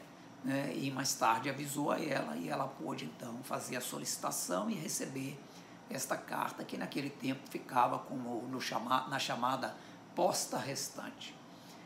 Nessa carta, o, o, o amado mestre Abdu'l-Bahá é, dizem que já que ela, essas sementes estavam sendo plantadas, é, esses novos amigos no Brasil iriam irromper em alegria, que cantariam hinos de gratidão é, e que esse canto alcançaria né, os anjos e os santos. É, então é uma carta muito bonita que diz respeito a todos nós, porque faz uma profecia daquilo que será o futuro do Brasil. É? É, o Brasil foi mencionado por Abdu'l-Bahá, incluindo a cidade da Bahia. Nas epístolas do Plano Divino, que foram dirigidas né, a, a, aos barrais dos Estados Unidos e Canadá, motivo pelo qual os primeiros pioneiros dali saíram para difundir a mensagem, incluindo então a própria Leonora. Abdu'l-Bahá diz que visitai especialmente a cidade da Bahia, na costa oriental do Brasil, porque em anos passados essa cidade foi batizada com esse nome, Bahia, e não há dúvida de que foi por inspiração do Espírito Santo. Ora, Bahia né, é o feminino de Barrado, o nome de Barral lá. Né? Bahá'u'lláh é glória, luz, e Bahia é o feminino, cheia de glória, cheia de luz. E esperamos que assim o seja, que venha a revelar esse esplendor né, como um reflexo daquela luz. Na segunda epístola enviada por Abdu'l-Bahá, a Leonora, e já recebida por ela no Brasil, é, Abdu'l-Bahá diz, agora que inebriaste teus companheiros da Assembleia com este vinho divino, esta Assembleia celestial crescerá dia a dia eh, e os amigos inebriados terão mais arrebatamento e êxtase, começarão a romper em melodias e harmonias e erguerão a canção que atingirá a Assembleia Suprema e regozijará e alegrará os santos. E assim esperamos né, que essa melodia celestial, né, contida nos ensinamentos divinos e aqui difundidos tanto por Martha Ruth quanto por Leonora e por outros tantos pioneiros que se sucederam a elas, né, possam nos ajudar a tornar é, cristalizada, né, visível, palpável esta visão tão linda contida nesta epístola de Abdu'l-Bahá. Discorra um pouco sobre Leonora Armstrong como tradutora da literatura Bahá'í em inglês para línguas latinas, como o espanhol e o português. Quantos livros você estima que ela teria traduzido do inglês para o português? A Leonora foi a grande tradutora da literatura sagrada né, e dos escritos é, para o português e traduziu também para o espanhol, né, é, traduziu para o braille. Ah, o primeiro livro publicado no Brasil foi Discursos de Abdu'l-Bahá em Paris, saiu com esse título. O título original é Palestras de Abdu'l-Bahá em Paris. Ele foi publicado no ano de 1923 na cidade de Belém, do Pará, com a ajuda de um dos teosofistas, uh, Alderico Castilho, o senhor Alderico Castilho.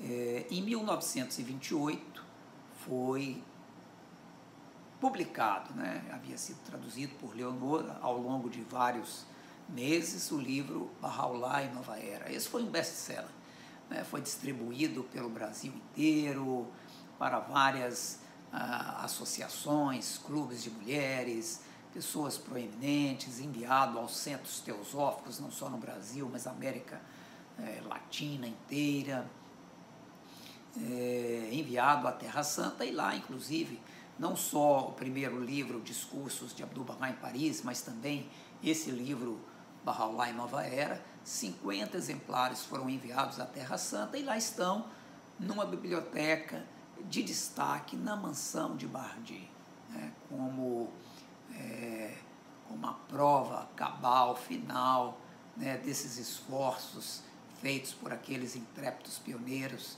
naqueles primeiros anos de tanta dificuldade. Leonora traduziu também para o espanhol não só o Bahá'u'lláh e a Nova Era, mas também o Kitabigã. Kitabigã, o Livro da Certeza, foi publicado é, em espanhol em sua primeira edição no ano de 1937. E daí se seguiram vários livros. Né? Existe uma lista enorme. Eu posso ler aqui para você, para que você saiba os nomes. Mas consta é, no final do livro Leonor Armstrong, Memórias e Cartas, onde a editora Bahá'í do Brasil fez uma recompilação né, de todos esses livros publicados, mais uma vasta lista é, de livros, né, que é a base de tudo que temos no Brasil hoje. Que conselhos Leonora Roosevelt Armstrong recebeu de Shoghi Effendi, o guardião da fé Bahá'í? Shoghi Effendi foi o grande companheiro, estimulador, encorajador de Leonora ao longo de três, quatro décadas, desde 1921, quando do passamento de Abdu'l-Bahá, que Leonora então ficou né, des, sumamente desalentada, uma jovem a sós em toda a América do Sul e começaram as correspondências com Shogefendi. É, e isso permaneceu até 1957, quando do passamento do guardião. E durante todo esse tempo, em todas as cartas, Shogefendi, do próprio punho, escrevia uma mensagem, uma nota dirigida diretamente a Leonora de encorajamento, dizendo: não se sinta desalentada, o início de todo o trabalho pioneiro é assim mesmo, difícil, ah, costuma-se não ver os resultados, é? é? como o tempo da, do plantio, não é o tempo da colheita. Né? Então, muito tempo ainda se passaria para que os primeiros frutos aparecessem. Né? Às vezes, nos primeiros anos, existe aqui e acolá né, um pequeno vislumbre do que poderá vir a ser, mas nunca se tem uma ideia precisa. Né? E, naturalmente, que estando a sós, sem parentes, é? sem amigos, companheiros de crença, é? com quem pudesse se consultar. As cartas naquele tempo eram levadas por navio a vapor Então, significa que tomavam muito tempo, não só para ir, mas outro tempo para retornar, especialmente para o Oriente, né, escrevendo-se a Shogefendi. Então, uma carta é, entre o percurso de ida e vinda, às vezes tomavam dois, três meses. Mas todas as cartas foram de encorajamento. Schoenfeld dizia: persevere em seus esforços, não considere a pequenez de seu número, né? e recordem o tempo que seguramente virá, né? quando o Brasil, a Bahia e o Brasil alegremente reconhecerão né? e universalmente responderão ao chamado de Yabahaulabá. Né? Então, uma promessa é, maravilhosa não só feita a Leonora, mas a todos os barrais da Bahia e do Brasil e, naturalmente, da América do Sul. Em outras cartas, Chogefendi diz a Leonora que o trabalho dela na Bahia né, iria frutificar e que dessa cidade sairiam faróis de luzes para iluminar todo o continente. E é possível, né, apesar de tão pouco tempo, do passamento de Leonora, que ocorreu no ano de 1980, é, olhando em retrospectiva, podemos ver quantos pioneiros, quantos amigos é, saíram desta cidade, passaram por essa cidade e daqui foram se estabelecer como pioneiros ou instrutores viajantes em tantas partes do Brasil né, e da América do Sul e também na África é, e em outros países. Você chegou a conhecer Leonora Armstrong? Fale um pouco para a gente sobre isso, porque sem dúvida é uma experiência notável o biógrafo ter conhecido a biografada. Isso é realmente maravilhoso. É, minhas recordações mais vívidas foi de uma visita que eu fiz a ela, embora rápida, mas muito plena de significados, né? a, a, a, a lembrança né, é clara daqueles dias, ou especificamente daquele dia, daquela tarde, quando lá em Juiz de Fora, em seu sítio, nos arredores da cidade de Juiz de Fora, eh, fomos visitá-la. Na verdade, o objetivo da viagem era que ela pudesse fazer a dedicatória em alguns livros é, do guardião chamado uh, O Chamado às Nações, né? tinha o título de O Chamado às Nações, tem o título, e que foi é, compilado pela Casa Universal de Justiça e ela havia traduzido para o português. E a ideia era de que o lançamento se daria na Convenção Nacional, a vigésima Convenção Nacional do Brasil, no ano de 1979. E então me recordo dela já com a idade avançada, né? isso foi um ano antes de seu falecimento, e ela já com o corpo curvado, né? a voz baixa, mas é, com muito carinho nos recebeu em sua casa, uma casa simples, mas rodeada né? com muitas roseiras né, nos ofereceu chá, perguntou a cada um de nós, né, o que, que, porque era, eu estava acompanhado, na verdade, por quem me entrevista agora. Né? Naquela época, meu companheiro e amigo Tom Araújo, Washington Araújo. É, e então perguntou por, por nós, por nossa família, é, enfim, as nossas atividades e ali nos despedimos. E tive novamente com ela já no ano seguinte, quando de seu falecimento, quando eu pude é, dedicar é, diariamente tempo fazendo turno na residência do casal Sérgio e Ian Couto, onde ela se encontrava é, se convalescendo, em tratamento, não é? mas é, numa situação bastante difícil, porque a médica já havia sinalizado né, que ela teria poucos meses de vida. E me recordo ter feito com ela uma gravação, porque algumas semanas mais tarde é, ocorreria na cidade de Brasília uma conferência, uma conferência da mulher, a Conferência Sul-Americana da Mulher. Vieram amigos de diferentes países participar daquela conferência. É, ela naturalmente não pôde participar, era o desejo dos amigos que ela lá estivesse, mas infelizmente a condição é, de saúde não a permitiu. E, mas ela desejou enviar uma mensagem e eu fiz aquela gravação numa pequena fita cassete.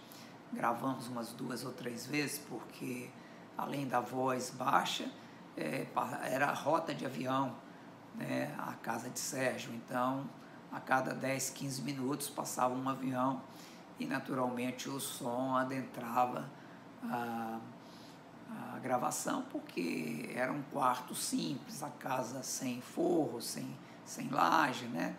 a telha aparente, é, um bairro popular, né? Criança correndo na rua, gritando, cachorro latindo. Então, ou seja, não era um estúdio de gravação. Né?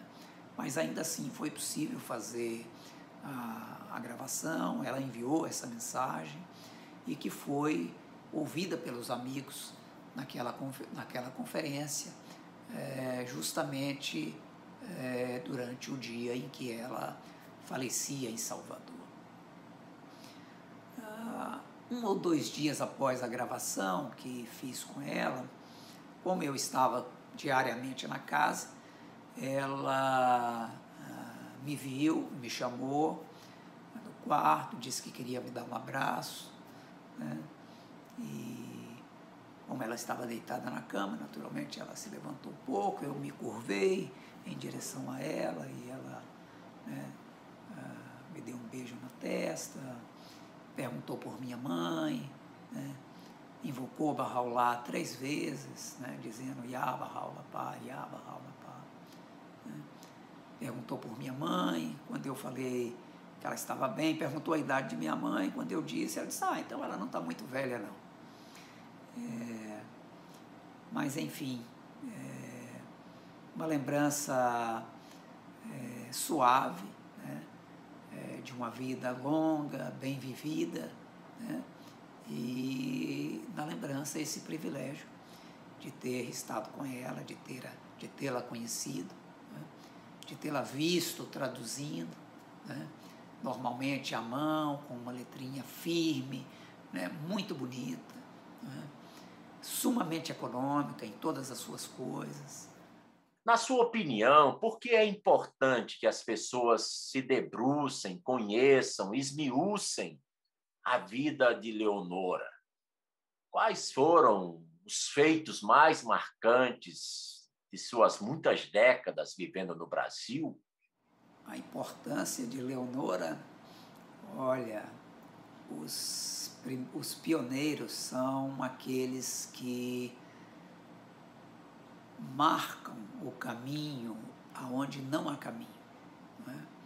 Eles são os primeiros a abrir né, as picadas, as trilhas, através da qual, através das quais outros irão percorrer até que aquelas trilhas ainda quase invisíveis, né, no meio da mata, né, é, vão se tornando pequenos caminhos, vielas, ruas e mais tarde largas avenidas. Né? É, eles são aqueles que trazem até nós em antecipação o futuro. Né? E Leonora é, foi a primeira a plantar a semente né, da fé no coração do Brasil e da América do Sul, esses ensinamentos que irão permear todo o futuro, né? trazendo e estabelecendo e ajudando a estabelecer uma nova civilização. É, ela foi a primeira tradutora da literatura Bahá'í, da literatura sagrada Bahá'í, para o português, para o espanhol, para o braille, não é? num tempo em que não havia literatura.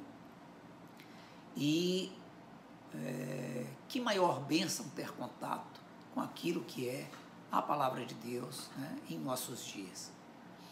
A palavra de Deus para o dia de hoje. Né? É, Leonora foi a primeira a estabelecer uma assembleia espiritual local, que é uma instituição da nova ordem administrativa, né, preconizada por Bahá'u'lláh, ajudou na formação da Assembleia Espiritual Local do Rio de Janeiro, viu surgir as primeiras assembleias regionais da América do Sul e do Caribe, a primeira Assembleia Espiritual Nacional do Brasil e dos demais países, é? viu ah, o estabelecimento de diferentes instituições da causa, entre eles o Corpo Continental de Conselheiros, o Centro Internacional de Ensino. É? Ela foi designada uma conselheira continental no ano de 1973 e permaneceu servindo nessa instituição até seu falecimento em 17 de outubro de 1980. Enfim, ela foi alguém que não só plantou a semente, mas cuidou do desenvolvimento dessa semente, viu a multiplicação né, dessas sementes em pequenas árvores através do Brasil e da América do Sul, né, e viveu o suficiente para ver uh, a celebração não só do cinquentenário né, uh, do estabelecimento da fé na América do Sul, né, mas participou de muitos de seus eventos e de suas instituições. Então, ela deixa aqui um marco é, inigualável e que será celebrado por, pelas futuras gerações. A, a mão da causa de Jalal Cazé, no ano de 1971, quando o Brasil celebrou os 50 anos do estabelecimento da causa aqui em nosso país, enviou a ela uma carta pessoal em que diz que ela foi a grande conquistadora do Brasil e da América do Sul e que estabeleceu um império, um império espiritual que é muito maior do que o império físico, porque é um império eterno, né? um império cuja influência durará por ciclos, né? por gerações, ciclos, séculos. É... Enfim, esse é o privilégio nosso de estar tão próximo de uma figura né? pequena no sentido físico, mas imensa de, né? Ah, de potencialidades que foram liberadas e que foram canalizadas através dela e que é nosso privilégio, se assim também desejarmos, de emular seus passos, porque, embora não existam países ainda abertos né, à, à abertura da fé, mas existem pequenas cidades dentro de nossos países que ainda não conhecem os ensinamentos. Né? Existem vizinhanças dentro de nossas próprias cidades né, que precisam de apoio, né, onde essas sementes da fé precisam melhor se enraizar né, e se firmarem de maneira mais permanente. Então, nós ainda temos esse privilégio de emular aqueles passos iniciais dados por Leonora. No Brasil, já existem instituições e empreendimentos de natureza educacional, espiritual, humanitária, instituições ou empreendimentos de desenvolvimento econômico e social, por exemplo, que sejam inspirados nos ensinamentos barrais? Sim. É, existem alguns projetos de caráter social e econômico. Né? Alguns foram iniciados é, ainda no tempo de Leonora. Né? Ela, como veio de uma família que já tinha esse trabalho social, né? a mãe foi diretora de uma instituição social, a avó dedicava-se ao trabalho social, a própria Leonora foi professora numa instituição é, de treinamento de jovens né? na cidade de Nova York. E no Brasil, ainda nos anos 1925, né? seguindo esse exemplo mãe e da avó, ela fundou uma pequena escola numa das ruas principais do comércio de Salvador. A Rua Portugal era como a rua, num comparativo, era como fosse a Rua Augusta em São Paulo. Embora a Rua Augusta seja conhecido, seja conhecida né, por, por é, um comércio mais voltado à moda, lojas de grife, vamos assim dizer, a Rua Portugal, naquele tempo, era um, um dos, uma das ruas é, principais do comércio de Salvador, né? um centro comercial, bancário, inclusive. É, ali, Leonora alugou um pequeno edifício de três andares, colocou um restaurante no primeiro, no primeiro piso, no segundo, ela criou uma biblioteca, uma sala de lazer com livros, barrais e, outras, e outra literatura para que os comerciantes, após o almoço, pudessem sentar, descansar e fazer a sua leitura. E no terceiro andar, Leonora montou, imaginem, uma creche com cerca de 20 crianças. Então a ideia era de que o, os resultados financeiros do restaurante pudessem dar sustento ao longo do tempo para seu pequeno orfanato ela manteve essa atividade ao longo de muitos anos. Bom, naturalmente, quando ela se mudou para outros, outros estados, né, a, aquela pequena escola se desfez e as crianças foram realocadas em diferentes instituições, já que eram crianças desamparadas. Ela mesmo veio a adotar ao longo de sua vida três crianças, né, das quais cuidou, educou, enfim. É, mas no, no, no, ano de 1983, é, o Centro Mundial Bahá'í é, publicou um material com orientações falando sobre essa característica complementar do ensinamento Bahá'í. Ou seja, um chamado é realmente ao desenvolvimento da alma, né? enquanto o segundo chamado é paralelamente para o desenvolvimento da civilização, né? de maneira que haja uma conexão é, entre o material e o espiritual, uma conexão dinâmica entre essas duas dimensões é, da, da nossa vida. No Brasil, então, naquela época, surgiram alguns empreendimentos. É, um deles é a Escola das Nações, em Brasília, hoje com cerca de 800 alunos, primeiro e segundo grau. A ADCAM, Associação do Desenvolvimento Coesivo da Amazônia, né, onde é, tem várias atividades, né, incluindo cursos do jovem aprendiz, né, a escola a básica também, né, do primeiro grau é, temos uma escola é, também de primeiro grau em Salvaterra, na ilha de Marajó. Né? Ah, no interior de São Paulo existe um outro projeto, projeto Monte Carmelo, e pequenas várias iniciativas. Né? E através do mundo inteiro, por decorrência das atividades do Instituto, estão surgindo, emergindo milhares de pequenas atividades inclusive de iniciativa dos pré-jovens, né? É, que inclui é, limpeza da sua vizinhança, pintura de escola, né? que são os primeiros movimentos na direção dessa ação individual e coletiva em relação à transformação da sua realidade né? para um mundo melhor com base naquilo que contém, que está contido na revelação, nos ensinamentos de Bahá'u'lláh. Então, à medida que esses ensinamentos se propagam, se difundem e vão ganhando raízes, né, através de comunidades firmes, né, fortes, a, a influência dos ensinamentos no campo social também se ampliará, como já está se ampliando em muitos dos lugares no Brasil e no mundo inteiro.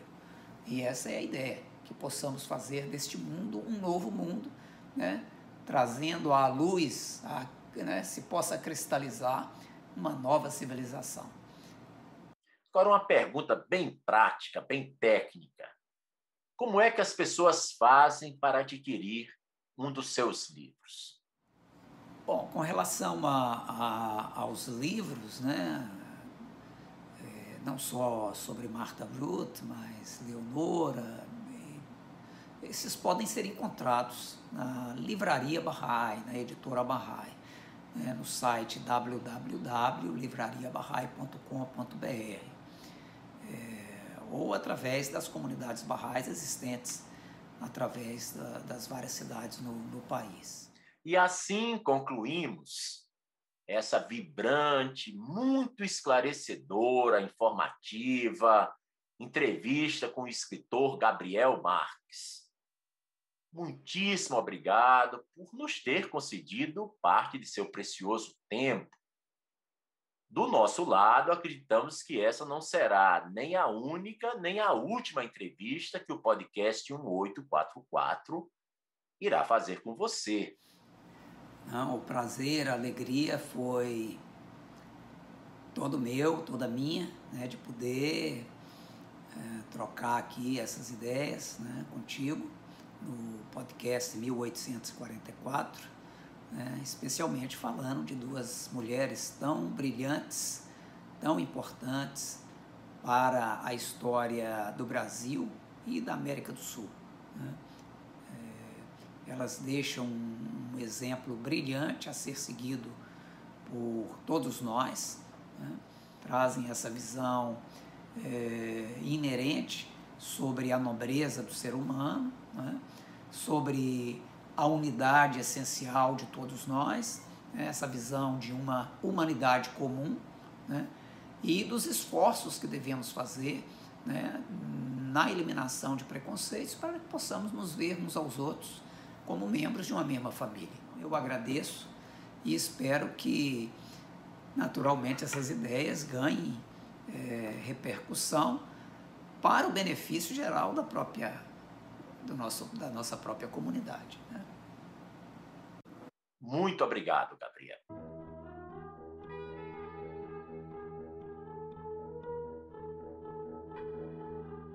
Você acabou de ouvir mais um episódio do podcast 1844. Agradecemos sua audiência e lhe convidamos para ouvir nosso próximo episódio semanal. Apresentação e comentários: Washington Araújo. Trilha musical composta por Ian Garbinato. Vinhetas: Diogo Garbinato.